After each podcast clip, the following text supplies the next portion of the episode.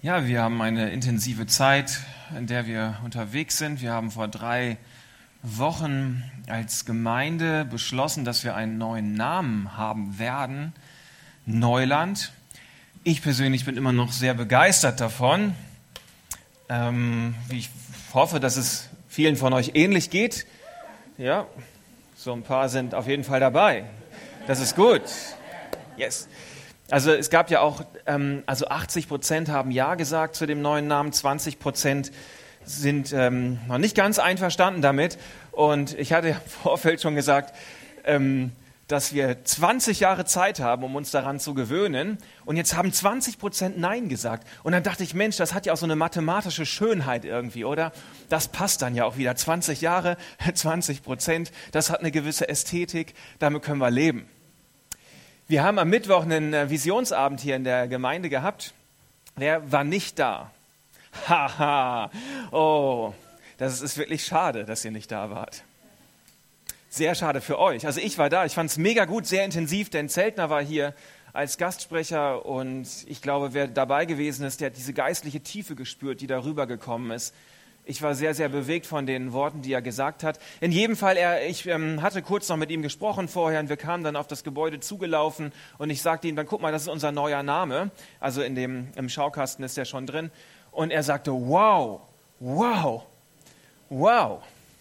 Was für ein Statement, hat er gesagt. Was für ein Statement, was, was das über die geistliche DNA eurer Gemeinde aussagt. Er war richtig begeistert und er sagte, wie gut, dass ihr euch nicht irgendwie nach einem Ort oder so benannt habt.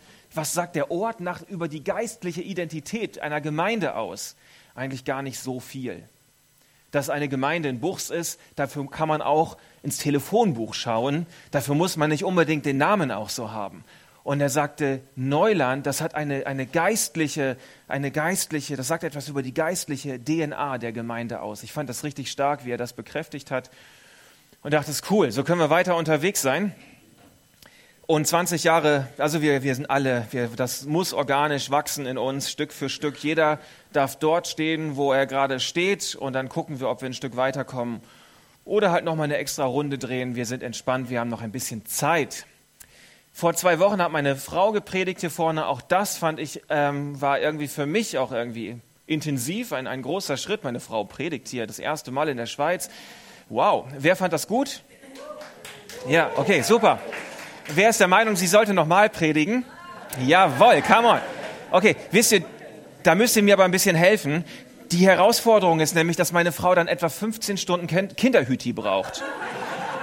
Und ähm, in der Regel muss ich das dann immer machen. Also wer dafür ist, dass sie nochmal predigt, der darf gerne auf sie zukommen und sagen, hey Deborah, ich biete dir 15 Stunden Kinderhüti an. Okay, wer möchte, dass sie nochmal predigt? Ja. Okay, so ein paar sind dabei. Das freut mich. Ihr könnt euch das auch aufteilen, gegebenenfalls. Und es muss nicht am Stück sein, ja. Das geht auch ähm, in Raten, kann man da auch bezahlen.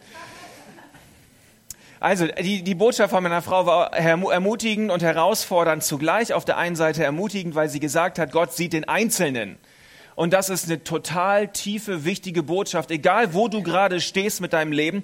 Und wenn du Gott noch gar nicht kennst oder nicht weißt, was das alles zu bedeuten hat, Gott sieht dich, er sieht den Einzelnen. Und er ist immer derjenige, der mit dir die Extrameile gehen möchte, weil er den Einzelnen sieht. Wir leben in einer sehr individualisierten Gesellschaft hat Vorteile, aber es hat auch Nachteile. Man muss sich irgendwie immer um sich selbst kümmern. Relativ viel. Bei Gott ist das anders. Er sieht dich und er ist bereit, die Extrameile für dich zu gehen. Dann war die Botschaft meiner Frau aber auch herausfordernd. Sie hat dann gesagt, ja, irgendwann, wenn wir ein bisschen länger mit, mit Gott so unterwegs sind und ein bisschen angekommen sind und ein bisschen verstanden haben, wie das alles so funktioniert, ähm, dann kann es passieren, dass Gott nicht nur für dich etwas tun will, sondern auch durch dich etwas tun will. Und sie hat das so wunderbar ausgedrückt und sie hat gesagt, was hat sie gesagt? Wer fand das gerade noch so gut? Sie hat gesagt, Gott hat eine Geschichte mit dir am Laufen. Und das darfst du nochmal deinem Nachbarn sagen. Gott hat eine Geschichte, sag das mal, der, der neben dir sitzt. Also nicht deinem Nachbarn jetzt nach Hause gehen oder so.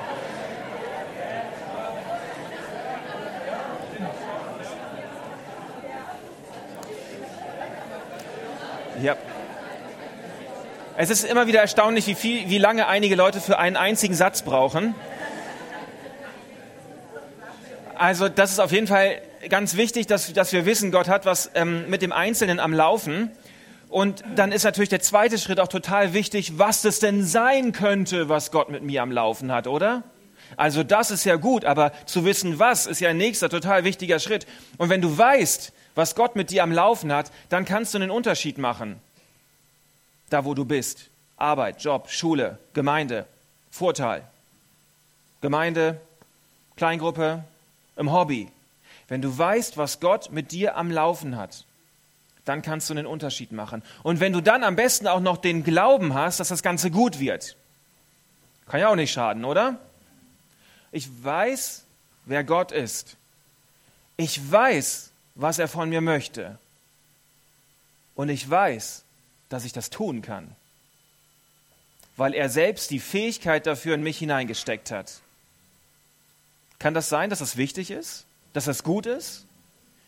Ich weiß, was Gott von mir möchte. Und ich weiß auch, dass ich das tun kann, weil er selbst diese Gabe in mich hineingesteckt hat. Die Fähigkeit, das zu tun. Wir haben letzte Woche gehört, dass Mara, Marisa, Gabi, Christine planen die Kaffeearbeit so ein bisschen umzumodeln. Ich stelle mir das folgendermaßen vor. Die vier haben sich irgendwie gefunden und stellen fest, gucken sich das so an mit dem Kaffeebereich und stellen fest, hm, da könnte ja irgendwie, vielleicht möchte Gott etwas da durch uns tun. Vielleicht sollen wir nicht nur Kaffee genießen, sondern Gott will uns auch gebrauchen, um irgendwie etwas da, da könnte was gehen. Da könnte Gott mit uns etwas am Laufen haben.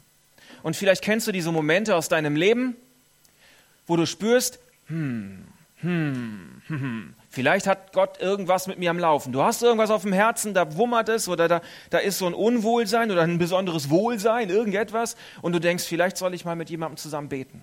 Vielleicht soll ich jemanden zum Gottesdienst einladen. Vielleicht soll ich, vielleicht hat Gott irgendwie eine, eine, einen Dienst für mich, irgendeine Aufgabe, irgendetwas. Vielleicht hat Gott da irgendwie eine Geschichte mit mir am Laufen. Du spürst, da ist etwas.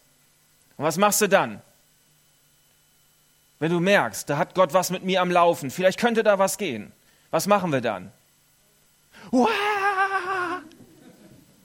Oh nein, bloß nicht. Das kann ich nicht. Nee, nee. Oh, das Wetter ist so schön. Äh, es regnet. Ah, war da irgendwas? Nein, lieber nicht. Nee. Aufgabe zu groß. Wir haben nicht genug Mitarbeiter. Es klappt nicht. Ähm, oder Gemeinde ist doof. Oder nee, ich habe gerade keine Zeit. Und irgendwie glaube ich auch nicht, dass jetzt wirklich von Gott gewesen ist. Und manchmal schlingelt man sich dann wieder so raus aus der ganzen Geschichte. Deborah hat gesagt, Gott hat eine Geschichte mit dir am Laufen. Carlo macht da hinten irgendwelche Witze. Also wenn du, wenn du Witze machst, musst du schon nach vorne kommen und das Mikro, damit alles hören. Deborah schuld. Ja, die Frau ist immer schuld. Das, das äh, denken wir vielleicht manchmal als Männer. Die Frau gab mir die Frucht. Ja. In jedem Fall, ähm, wenn Deborah sagt, dass Gott eine Geschichte mit ihr am Laufen hat, dann bedeutet das doch, dass Gott auch davon ausgeht, dass das funktionieren kann, oder? Also das kann ich mir gar nicht anders vorstellen. Wenn Gott mit, mit Easy eine Geschichte am Laufen hat und gleichzeitig denkt, aber der kriegt es nie hin. Also ich stelle mir Gott irgendwie ein bisschen anders vor an der Stelle. Ich glaube, Gott hat eine Geschichte mit Easy am Laufen und ich glaube auch, dass er das tun kann. Einfach weil das ja Gottes Idee gewesen ist. Dass Gott auch die Fähigkeit dafür reingesteckt hat in diesen Mann, in diesen super coolen Typen. Amen. Aber die Frage ist, wir stehen an diesem Scheideweg und merken, Gott hat da vielleicht was und was machen wir dann damit? Gehen wir darauf ein, gehen wir nicht darauf ein? Und ich glaube, wir brauchen eine ziemlich große Sensibilität dafür, für das Reden Gottes immer und immer und immer wieder. Wir brauchen eine Sensibilität dafür, was Gott von uns möchte. Nicht, was unsere Erfahrungen gewesen sind, unsere Erfolge, unsere Misserfolge, was wir gerne möchten, unsere Verletzung, unsere Kompetenz, unsere Nichtkompetenz. Das ist alles gut und schön und richtig. Aber es gibt immer wieder diese Momente, wo wir einfach spüren müssen, Gott, hast du jetzt eine besondere Geschichte mit mir am Laufen? ist da etwas. Unabhängig davon, was ich kann, was ich nicht kann, was ich gut finde, doof finde, was ich gerne anders hätte. Gott, hast du mit mir da wirklich etwas am Laufen? Geht da etwas? Und es ist wirklich egal, ob du Gott richtig gut kennst, ein bisschen kennst oder gar nicht kennst. Das ist wirklich egal. Es kann dein Leben komplett verändern, wenn du verstehst, wer Gott ist, wenn du verstehst, was er von dir möchte und wenn du auf einmal einen tiefen Glauben bekommst, dass du das auch tun kannst, weil er selbst diese Fähigkeit in dich hineingesteckt hat. Das gibt einem eine Entspanntheit. Wow, dieser allmächtige Gott, der will was von mir. Und krass, das kann ich sogar tun. Das gibt auch Leidenschaft, es gibt auch Freude. Ein schlauer Mann hat mal gesagt, du hast immer genug Zeit, um den vollen Willen Gottes zu tun. Du hast genug Potenzial. Es steckt alles in dir drin, um den vollen Willen Gottes zu tun. Wahnsinn, oder? Du brauchst nicht mehr, nicht mehr Zeit, nicht mehr Kompetenz. Alles hat Gott schon in dich hineingelegt. Und das ist die gute Nachricht. Die herausfordernde Nachricht ist dann halt, dass wir halt doch manchmal an diesem Scheideweg stehen. Und was machen wir jetzt? Schaffen wir den Sprung rein ins Neuland, ins verheißene Land, in das, was Gott mit mir persönlich am Laufen hat? Oder gehen wir manchmal lieber beiseite, schieben das weg, finden irgendwelche Gründe dagegen, mögen das nicht, wollen das nicht, können das nicht und gehen wieder in unsere Sicherheiten zurück?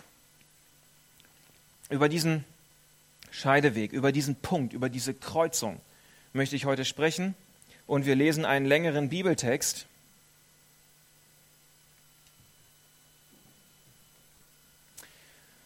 Vierter Mose. Und der Herr redete zu Mose und sprach, sende dir Männer aus, dass sie das Land Kanaan auskundschaften, das ich den Söhnen Israel gebe. Und Mose sandte sie, das Land Kanaan auszukundschaften und sagte zu ihnen, zieht hier hinauf an der Südseite und steigt auf das Gebirge und seht das Land an, wie es beschaffen ist und das Volk, das da drin wohnt, ob es stark oder schwach ist, ob es gering oder zahlreich ist und wie das Land ist, in dem es wohnt, ob es gut oder schlecht ist, wie die Städte sind, ob es in Lagern oder in Festungen wohnt und wie das Land ist, ob es fett oder mager ist, ob Bäume da sind oder nicht.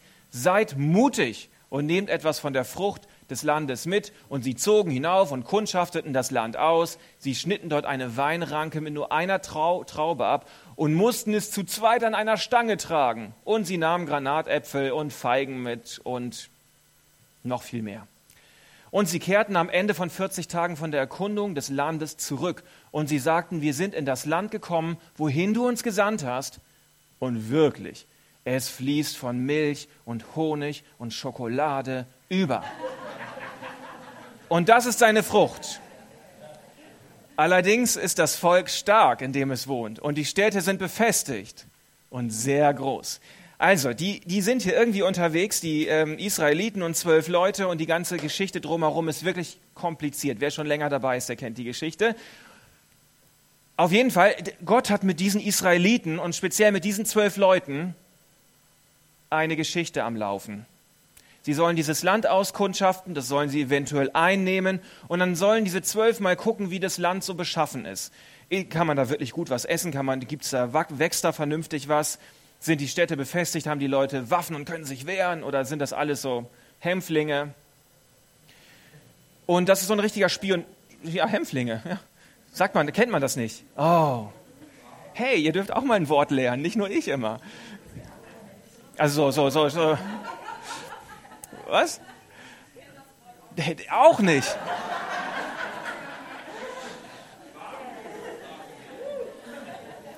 Vielleicht ist das ja ein plattdeutsches Wort, ich weiß es nicht, ich muss es mal nachgucken. In jedem Fall so schmale Leute, die so ich, die nichts können. Also. Und die sind dann da und das ist ein Spionagejob, das ist schon ein bisschen anstrengend, das Ganze. Und die stehen an einem Scheideweg. Die stehen vor diesem Neuland, vor diesem verheißenen Land, vor dem, was Gott mit ihnen am Laufen hat. Und sie können jetzt, was machen sie jetzt? Ja, steigen sie da ein? Da gibt es die Verheißung Gottes, da gibt es was Göttliches. Das kann man sehen. Oder sie können auch sehen, hm, das Menschliche, die Herausforderung, das Risiko. Wofür entscheiden sie sich? Welchen Weg gehen sie? Kleiner Spoiler vorweg, die Geschichte geht nicht so gut aus. Das ist gut für uns, kann ich euch eine schöne Predigt erzählen. Schlecht für die Israeliten, 40 Jahre Wüste, Wüste, heiß. Selbst wenn Schokolade da wäre, sie würde schmelzen. Keine Berge zum Klettern. Der Sand ist nicht wirklich feucht, du kannst keine Sandburg bauen. Es ist öde. Da geht wirklich nicht so viel. 40 Jahre. Ich lese euch das vor, wie es dann dazu kommt, wie das Ganze bewertet wird von den Kundschaftern.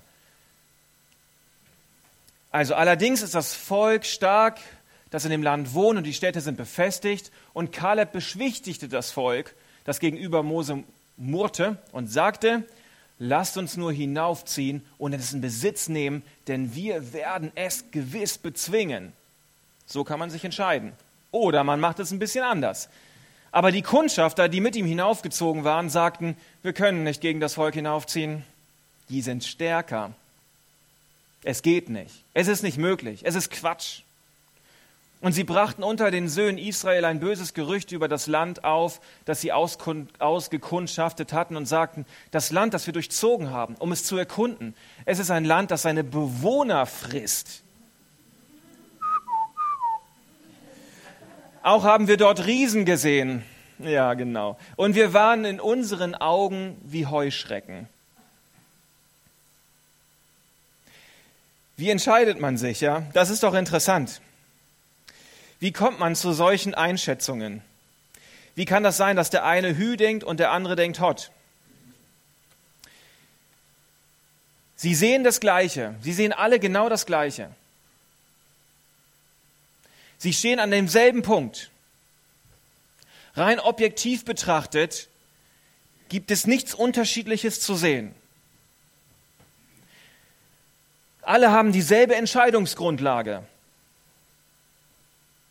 Und trotzdem wird die Situation unterschiedlich bewertet. Wie kann das sein? Wie funktioniert das? Das gleiche sehen und eine unterschiedliche Bewertung, Entscheidung treffen. An demselben Scheidepunkt stehen. Gott hat etwas mit unserem Laufen. Da könnte was gehen. Wollen wir uns darauf einlassen? Ja, es gibt Herausforderungen, es gibt eine Verheißung. Und einige sagen, ja, Gott hat was mit mir am Laufen, mit uns.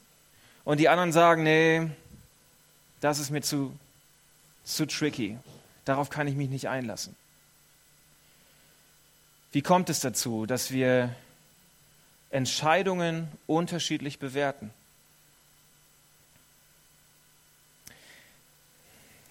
Hier ist die Lösung. Auf diesem wunderschönen Flipchart. Kein Mensch was richtig, richtig gut gewesen ist am Visionsabend. Unser Gastprediger hat etwas auf die Flipchart gemalt. Und es sieht nicht viel schöner aus als das, was ich in der Regel tue.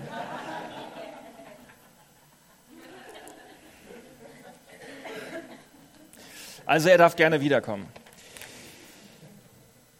Jeder Mensch, wir sehen etwas und wir treffen Entscheidungen aufgrund eines Rucksackes, den wir, den du, den ich dabei habe. In dem Rucksack sind drin Erfahrung, Glaube oder Zweifel, Kompetenz oder Inkompetenz, Verletzungen, Erfolge, Misserfolge. Da steckt eine ganze Menge drin.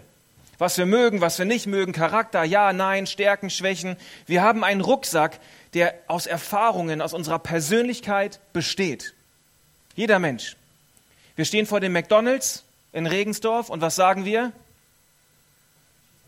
Cheeseburger. Oder wir sagen Big Mac oder teuer oder ungesund oder Schweizer Rindfleisch oder saftige Burger oder überteuerte Pommes. Oder wir gucken vielleicht dran vorbei, weil wir gar nicht wissen, was dieses goldene M zu bedeuten hat. Wir stehen in Boppelsen, gucken die Lägerin hoch. Der eine sagt, es ist nicht möglich, dort hochzukommen. Und der andere lacht drüber. Wir, wir sehen etwas und aufgrund dessen, diesen, diesen Rucksack, den wir irgendwie mit uns rumtragen, treffen wir Entscheidungen. Keine Entscheidung wird einfach so im luftleeren Raum getroffen. Ob ich mich, ob ich, ob ich, ähm, ob ich sage, Gott, ich bin bereit, mit meiner Nachbarin zu beten. Ich äh, bin, ich, ich traue mich, ähm, jemanden zum Gottesdienst einzuladen. Äh, ich traue mich, einen Dienst zu übernehmen. Ich traue mich, ähm, nett zu meiner Gemeindeleitung zu sein.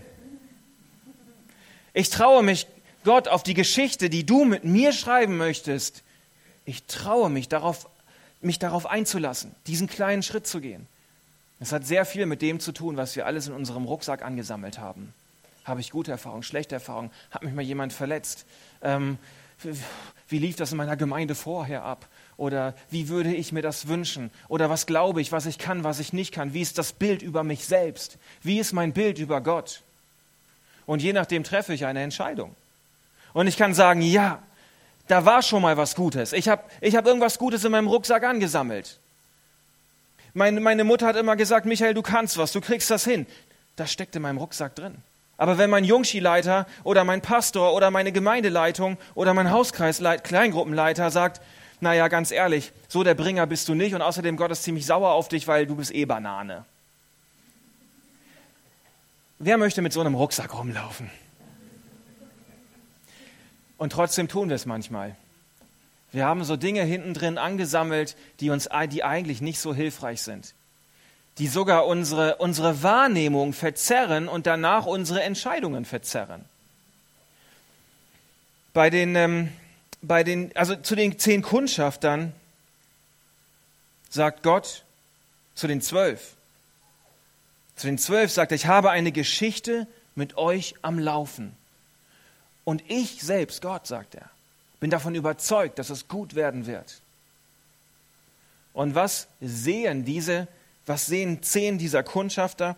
Sie fokussieren sich auf das Negative, auf die Probleme. Sie haben eine angstverzerrte Wahrnehmung.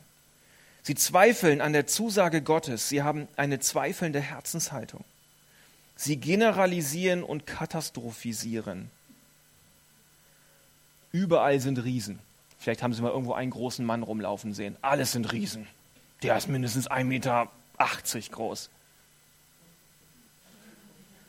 Und alle sind, die anderen sind bestimmt noch viel größer. Und es wird schlimm werden. Und das Land frisst seine Bewohner. Mhm. Man fängt an, sich sowas zurechtzuspinnen. Eigentlich sieht die Lage ganz anders aus eigentlich stehen sie gerade, oder sage ich mal so, hinter ihnen, wer die Geschichte kennt, Ägypten, Sklaverei, Demütigung, Ausbeutung, Verlust der eigenen, eigenen Identität, gebrochene Seele, keine Möglichkeit, irgendwie Ansatz, Selbstverwirklichung, das ganze Wort war für die schon fremd, über 400 Jahre ausgebeutet, Daumenschraube. Wüste, Ägypten, das liegt hinter ihnen. Was liegt vor ihnen? Das verheißene Land, die Zusage, der Segen Gottes, den Gott geben möchte. Es liegt direkt vor ihnen. Hinter ihnen Mist, vor ihnen der Segen Gottes. Und sie sehen es nicht. Und sie schaffen den Schritt nicht rein. Und Gott sagt, das ist euer Land. Das ist eure Verheißung. Da ist euer Segen. Da will ich mit euch Geschichte schreiben.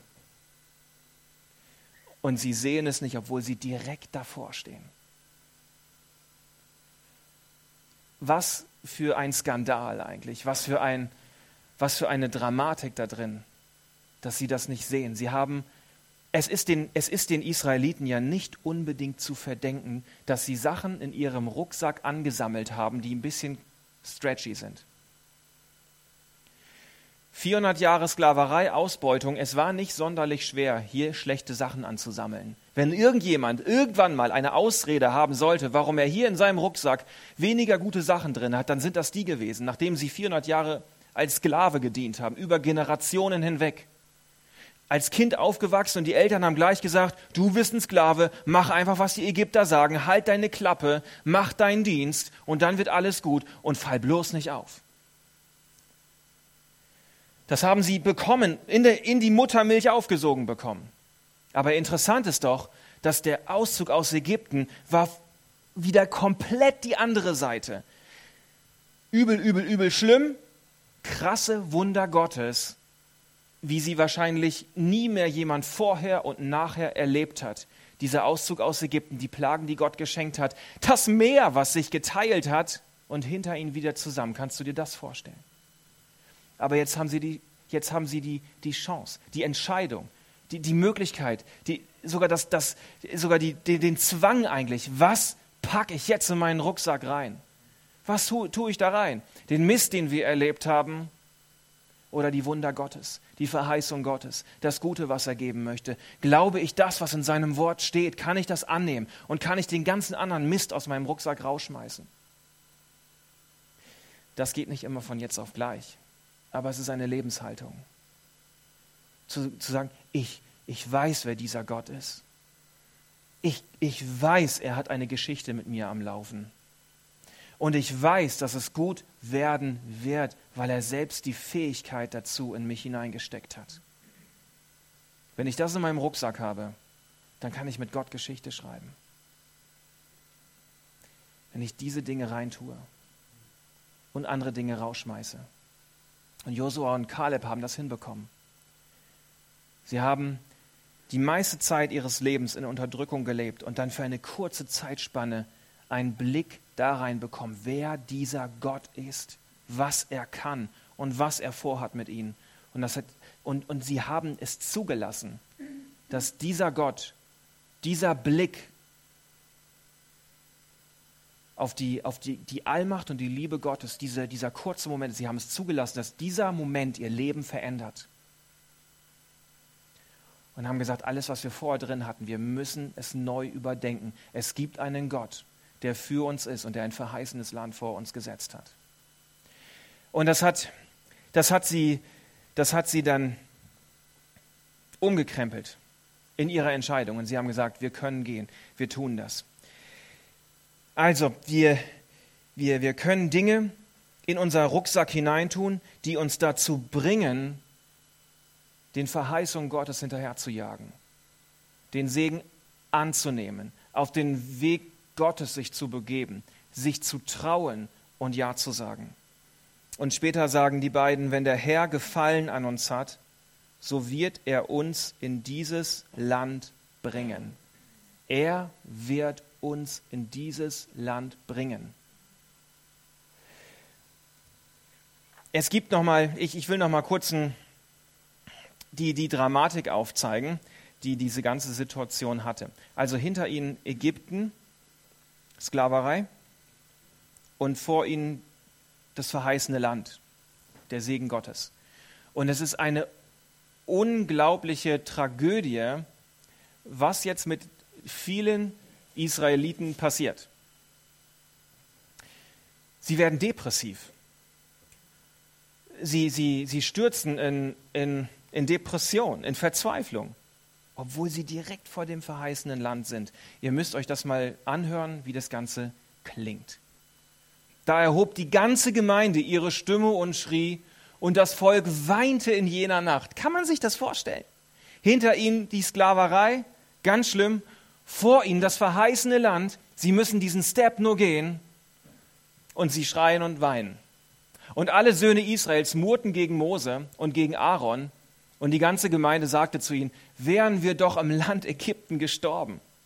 Das ist so abwegig eigentlich. Aber ihre Wahrnehmung, das, was sie angesammelt haben in ihrem Rucksack, es bringt ihnen völlig um den Verstand, völlig um ihre Sichtweise. Sie haben keine göttliche Sicht mehr. Sie hören diese Stimme und die Verheißung Gottes nicht mehr in ihrem Leben. Und die ganze Gemeinde sagte, wären wir doch in Ägypten gestorben oder wären wir doch in dieser Wüste geblieben. Wozu bringt uns der Herr an dieses Land, damit wir durch Schwert fallen und unsere Frauen und unsere kleinen Kinder zur Beute werden? Alles wird schon im Voraus schlecht gemacht. Wäre es nicht besser für uns nach Ägypten zurückzukehren? Und sie sagten einer zum anderen, lasst uns ein Haupt über uns setzen und nach Ägypten zurückkehren. Kann man sich das vorstellen? Völlig crazy, oder? Wie sind die drauf gewesen? Was hat die geritten? Ich möchte, es geht mir es geht mir dabei, ich will gar nicht so sehr über unsere Gemeindesituation sprechen im Moment, auch wenn einige Parallelen vielleicht da sind, sondern es geht mir schon wirklich um den, um, um den Einzelnen. zu verstehen, dass Gott eine Geschichte mit dir am Laufen hat. Und trotzdem habe ich den Text nochmal umgeschrieben. Pass mal auf. Aber das ist jetzt nicht theologisch. Ast rein. Da hob die ganze Gemeinde ihre Stimme und schrie, und das Volk weinte in jener Nacht, und alle Söhne Buchs ZH murrten gegen die Gemeindeleitung und die anderen Neuländer. Und die ganze Gemeinde sagte zu ihnen, wären wir doch im Fliederweg 3 gestorben. Wozu bringt uns der Herr in dieses Neuland, damit alles noch stressiger wird und unsere Finanzen geraubt werden? Wäre es nicht besser für uns, nach Krishona zurückzukehren? Klammer auf, wir verlassen, verlassen den Krishona-Bund nicht, Klammer wieder zu.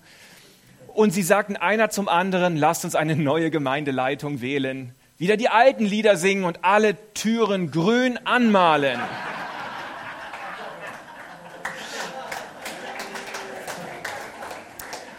Ist das Klatschen jetzt Zustimmung? Also ihr wollt tatsächlich wieder die Türen grün anmalen. Ich bin ehrlich dagegen, ja. Ähm, es hat sich. Okay, also es geht mir wirklich nicht ich, ich will die Parallelen nicht, nicht zu, zu sehr ziehen, nicht zu sehr stretchen, ja, sonst, sonst äh, stresse ich einige. Und ich habe am Anfang gesagt, 20 Prozent haben 20 Jahre Zeit, das meine ich immer noch ernst, keine 40, 20. Aber hier ist eine Botschaft drin für schon für dich persönlich. Wenn Gott eine Geschichte mit dir am Laufen hat, und wir gehen davon aus, warum? Weil Deborah das gesagt hat. Und du siehst diese Geschichte nicht und du siehst diese Geschichte nicht, dann liegt es daran, was in deinem Rucksack drin ist. Es liegt an deinem Rucksack. Ich bin davon überzeugt, dass Gott einen Plan hat mit jedem Einzelnen und dass er jeden Einzelnen dazu nutzen möchte, um Menschen zu segnen, um ein Segen zu sein, um einen Unterschied zu machen in der geistlichen und in der natürlichen Welt. Jeder einzelne Christ ist dazu berufen einen Unterschied zu machen. Ich sage es nochmal, in der geistlichen und in der natürlichen Welt. Nicht nur Easy ist dazu berufen. Auch du. Gott hat eine Geschichte mit dir am Laufen. Und wenn du sie nicht siehst, dann liegt es an deinem Rucksack. Es liegt nicht daran, dass du in der falschen Familie groß geworden bist. Es liegt nicht daran, dass du in der falschen Gemeinde bist. Es liegt nicht an, dem falschen, an der falschen Kleingruppe. Es liegt nicht an deinem blöden Chef. Es liegt nicht an deinem Ehemann, deiner Ehefrau, deinen Kindern, deinem Pastor, deinem, den Ältesten oder den Nachbarn oder dem Baum, der da wächst. Du kannst dir noch so viel ausdenken. Gott hat eine Geschichte mit dir am Laufen. Das ist Fakt. Und wenn du sie nicht siehst, dann schau doch mal, was kannst du hier rausschmeißen? Und was kannst du hier wieder reinholen? Wir haben Psalm 103 von Miriam gehört. Gott, ich möchte daran denken und daran erinnert werden und immer wieder davon sprechen, was du Gutes getan hast. Das soll in meinem Rucksack drin stecken.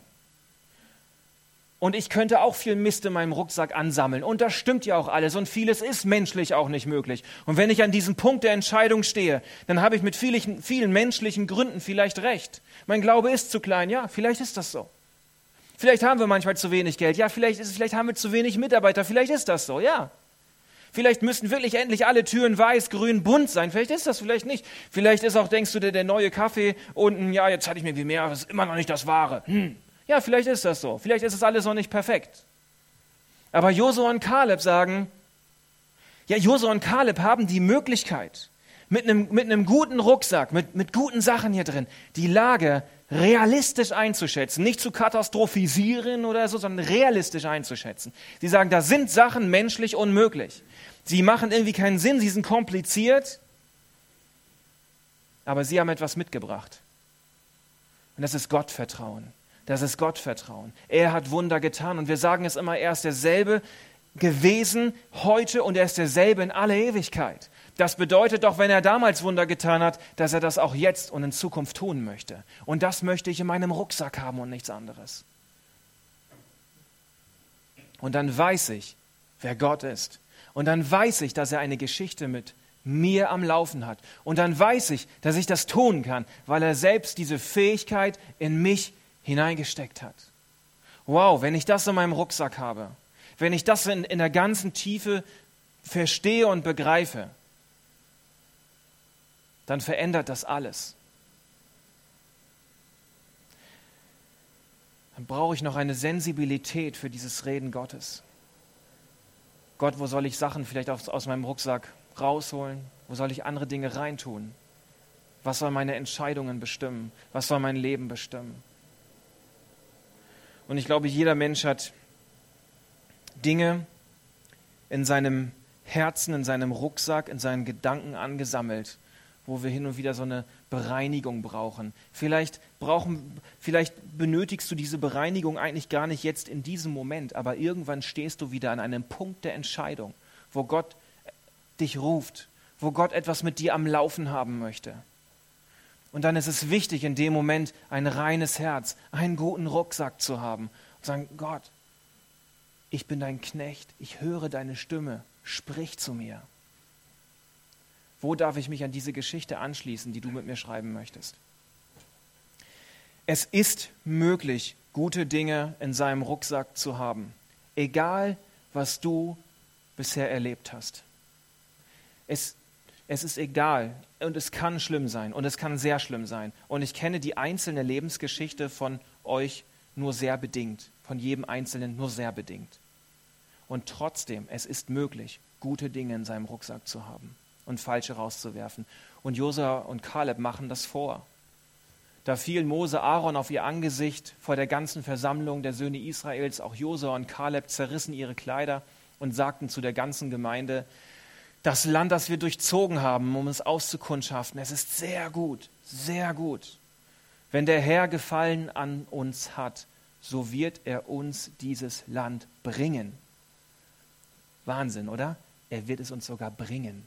Nicht nur, wir müssen hingehen und er bahnt einen Weg, sondern er bringt uns, bringt uns das. Was, was für ein tolles, tiefes Bild steckt da drin. Ja?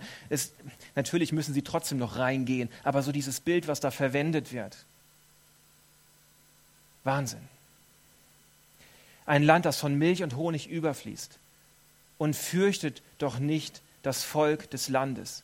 Ihr Schutz ist von ihnen gewichen und der Herr ist mit uns der Herr ist mit uns. Und ich finde es erstaunlich, wie die beiden das schaffen oder auch dann Mose und Aaron zu viert. Trotz der Umstände, trotz der vielen anderen Stimmen, die da gewesen sind, bewahren sie sich etwas im Herzen. Und die Sache geht für das ganze Volk insgesamt nicht so positiv aus. Aber trotzdem sind da welche gewesen. Und wir wissen, ich glaube, Kaleb ist das gewesen, der als einziger dann in das verheißene Land reingehen durfte. Jetzt muss ich mal. Josua. Josua und Kaleb, beide. Ja. Ich glaube, es steht dann, äh, ein, ein anderer Geist wohnte in ihm. Ich glaube, so wird das. Ich müsste es nochmal nachlesen. Finde ich mega stark. Ein anderer Geist war in seinem Rucksack.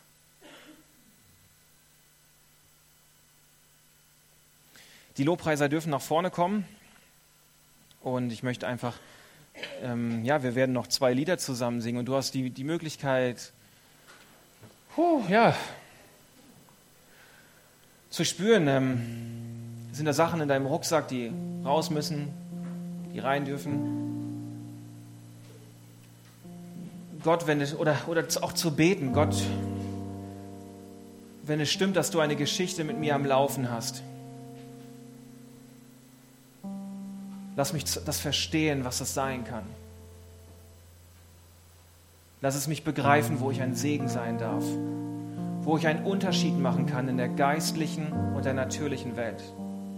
Und wie gesagt, es spielt keine Rolle, ob du schon ewig lange im Glauben bist oder noch gar nicht oder halb irgendwie dazwischen.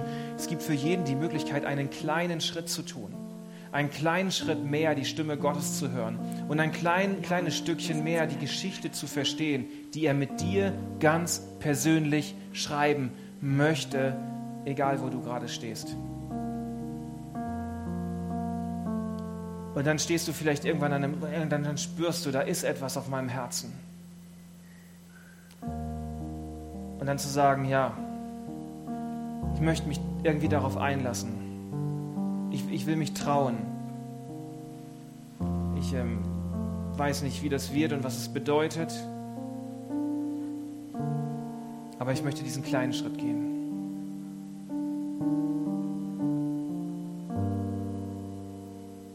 Und wenn dich etwas daran hindert, diesen Schritt zu gehen, dann kannst du das auch vor Gott bringen. sagen, Gott, ich würde so gerne, aber du spürst, da ist irgendwas in mir. Vielleicht Unglaube, vielleicht Verletzung, vielleicht einfach Scham oder verstehst es alles nicht, willst es nicht, kannst es nicht. Auch das kannst du Gott bringen, du kannst es ihm hinlegen, sagst du Gott, ich, ich gebe es dir. Du bist derjenige, der versprochen hat, dass er mein Herz neu machen möchte. Gott, danke, dass du hier bist an diesem Morgen. Danke, dass du für jeden Einzelnen Segen vorbereitet hast, eine Geschichte vorbereitet hast. Danke, dass du das auch für uns als Gemeinde, als Ganzes tust. Und danke, dass es etwas Gutes ist. Und danke, dass wir daran wachsen dürfen, Gott, zu erkennen, wer du bist, was du von jedem Einzelnen möchtest. Danke, Gott, dass ich daran wachsen darf, zu verstehen, was du von mir möchtest. Und danke auch, dass ich darin wachsen darf, zu verstehen, dass ich das tun kann, weil du selbst Dinge in mich hineingesteckt hast, die mich dazu befähigen. Danke, dass du den Einzelnen liebst und siehst und gebrauchen möchtest. Nicht einfach nur, damit er was tut, sondern dass sein Leben mit Sinn und Hoffnung und Freude erfüllt wird und er jeder Einzelne in sein persönliches verheißene Land hineinkommen kann, was du bereitet hast. Danke Gott, dass deine Gnade jeden Morgen neu ist. Wir dürfen morgen früh aufstehen und sagen, Gott, deine Gnade ist da. Halleluja. Danke, Jesus. Wir ehren dich dafür. Danke, Jesus.